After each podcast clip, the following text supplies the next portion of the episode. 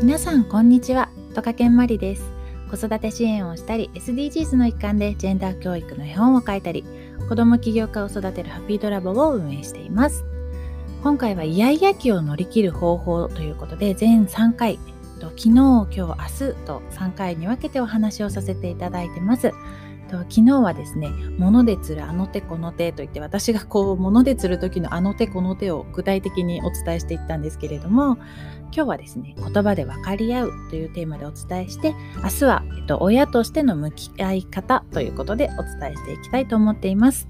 とテーマの前にと2つお知らせをさせてください。とジェンダー教育での ジェンダー教育の絵本を子どもたちへ届けるというシルクハットで行っているクラウドファンディング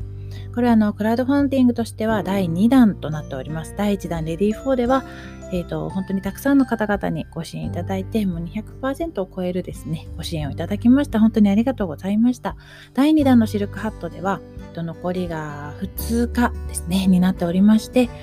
えーとですね、直接こう寄贈先を選んで絵本をプレゼントしたりできるようなリターンも揃っております。とみんなで一緒にこう子どもたちに一冊でも多くと絵本を届けて、まあ、ジェンダーで悩む子どもたちにが一人でもこう笑顔になればいいなと思ってお届けしております。で2つ目ですねお知らせなんですが、えーと、昨日伝えていたあの第2回の子供と向き合うための大人サミットということで第2回はですねちょっとこれは初挑戦ではあるんですがあの何でしたけあれクラブハウスを使ってやろうかなという話になっておりますちょっとあのゲストの方々と日程を調整しておりますのでできれば今月中には行きたいとは思ってるんですがあの決まり次第すぐこちらでもお知らせをさせてくださいえっと一番リアルタイムはえっと、Facebook でお伝え、最初にね、お伝えすることになるかもしれないので、あの、両方合わせて見てもらえたら嬉しいです。私の Facebook はアルファベットでマリ手塚を検索するとすぐ出てくると思います。ではさて今日のテーマですね。えっ、ー、と、イヤイヤ期を乗り切る方法ということで、言葉で分かり合うということをお伝えしていきたいと思います。まあ、あのね、本当にイヤイヤ期の乗り切り方って、これだが正解とか、これは絶対 OK とか、これならいけるみたいなのが 本当になくて、我が家もあの3人、今3人目がね、絶賛イヤイヤ期なんですが、あの、本当にね、みんな違います。兄弟みんな違うし、その一人の子も一日によってその日その日とかそのタイミングタイミングであこれで今日今回は打破なんだか突破できたみたいな。あこれが今回はいけたみたいな方法が全部違うので本当にいかにこう引き出しを多く持ってお母さんお父さんがなんか楽しくねもうイライラなるべくイライラしないでこう乗り切って、まあ、本当に限られた期間なのでその最中はね毎日毎日大変なんですけど振り返ってみれば限られた期間ではあるので子どもたちと少しでも楽しくこうイライラをちょっとでも和らげながら いけたらいいのかななんて思ったりします。で言葉で分かり合うということなんですがうちはの一番下のじゃじゃ嘘 一番上の子の時は割と言葉が早くてですねもう1歳過ぎたあたりからも結構なんかいろいろ単語単語を話し出して2歳のイヤイヤ期の頃にはもうほとんどコミュニケーションはある程度取れていたんですね。まあ、細かいこう部分は伝わってないのかなっていう部分も時々はあったんですけど、その分からないことも分からないってちゃんと言えるぐらいのコミュニケーションが取れていました。なので、その頃は本当にもう嫌ってなっちゃったら、とにかく待つ。なんかね、2、3回ぐらいはあったんですよ。それでも。もう、いや、やだ、わーわーわーみたいな時があったんですけど、まあ、あの、とにかく待って、何がどう感じたのかとか、どうして欲しかったのかとかそういうのをちゃんと言葉でこうコミュニケーションを取ることで割とこうねそこまに至らずに嫌だってなってもじゃ何が嫌なのかなみたいな感じでこう話したりあとはこう嫌だって結局そのなんか自分の意思とは違う何かを言われたりされたり勝手に言われたりされたりこう指示出されたりっていうのがとにかく嫌なんですよねイヤイヤ期って。あの 自分がこうって思ったらこう私には意思があるんだみたいな感じなので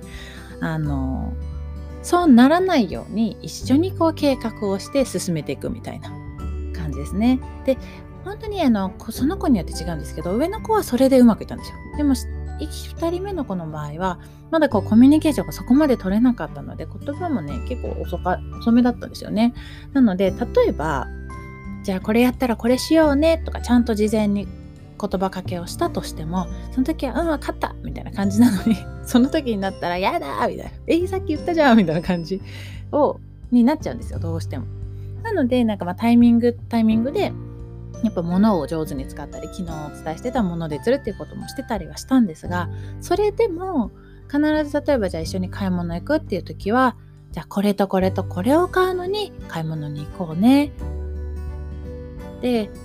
もし途中でやだやだなっちゃったりどうしてもこう気持ちが向かなくなっちゃったりしたらお家に帰ろうねっていうのを約束しながら行動してました。ででただ私がこう曲げなかったのは約束して例えばそれで行った先でギャーってなっちゃったら本当に帰る。家に帰ろうっていう約束してたから本当に帰る。で家に帰ってから別にそこね怒って連れて帰るっていうよりはあなんかそういう気持ちになっちゃったんだね。お約束したから今日一回家に帰ろうねって言って一回お家でお話ししようみたいな感じで一回家に連れて帰って話し合う。それが例えば遊びに行く途中でもギャーってなっちゃったらもう帰ろうって約束したから帰るよって言って家に帰る。で家に帰った時にもうわーって怒るというよりはとにかく一回こう抱きしめてまあそうか嫌だったんだねなんか違うことがあったんだねまあそれはね家に帰らないでも行けそうな時は外でもいいんですけど、まあ、ちょっとそうやって落ち着いてどうしても落ち着けなかったらもうやっぱねいやいやなっちゃったから帰ろうって言って帰るけど、まあ、結局やることは一緒で、まあ、もう抱きしめてトントンしたりとかしてこう落ち着かせてもうあのギャーギャー言ってる時も全然嬉しがない時もあるんですけどとにかく待つ。子供のそのうわーって嫌な気持ちをとにかく表現してる最中なのでそこでこう止めてもまたこうフラストレーションなんかねイライラしたりしちゃうので本人もとにかく待つ。で落ち着いてきた時に嫌だったんだねどうしたの？って言って何が嫌だったの？ってもうね何が？っていう理由がある時はその分かるし話し合えるしでもねわけわかんなくなっちゃってる時もいっぱいあるんですよ。なんか嫌だったけども忘れたみたいな全部嫌だみたいな時もあるのでなんか嫌だったんだねってもうなんかあのさは何？泣きたくなっちゃったんだねとかその気持ちを組んで言葉をかける。まあその後にでもじゃあこれからどうしようかってそのこれからの話をまた一緒にする。なんかお母さんは一緒に誰々くん誰々ちゃんと一緒に公園で遊びたいと思ったんだけどどうする？今日はやめる？行く？みたいな感じで話していく。で結局なんかそのコミュニケーションがうまく取れない、まあ、取れるようになってからもそうなんですけど子供ってなんで？なんでって親はどうしてなの？みたいなのが気になっちゃうんですけどそこをあんまり深掘りしても意味ないことも多くってなんかちゃんと理由がはっきりしてる時は本人も言うけど、まあ、その軽く聞いてなんか分かんない時は分かんないんですよねもう。なのでそこをこなんか深掘りするんではなくてそうかじゃあこれからをどうしようかみたいな話をしていけたらいいのかななんて思いました。でただなんかよくこう街でも見かけるやだやだみたいな時にその場でギャーなってるのにもうだからこうでしょああでしょってそこで言っても結構子供って切り替えがうまくいかなかったりするのでもう車でもしねお出かけだったら一回車に戻って2人だけの空間になってみる。もし来る車とかないんだったら、まあ、人気のない、人気のない背中いいかも。で、あんまりこうね、みんながいる場所じゃなくて、ちょっと離れた場所に場所を変えて、一回話そうって言って話す。で、そこでもうお母さんがギャーってなったら、子供のギャーはまた倍増になって帰ってくるので、もうとにかく心穏やかに。そう今は落ち着けって思うみたいな感じで。そうですね。まあでもね、周りがこう見てる目があら大丈夫ね。大変ねって温かい目で見てたとしても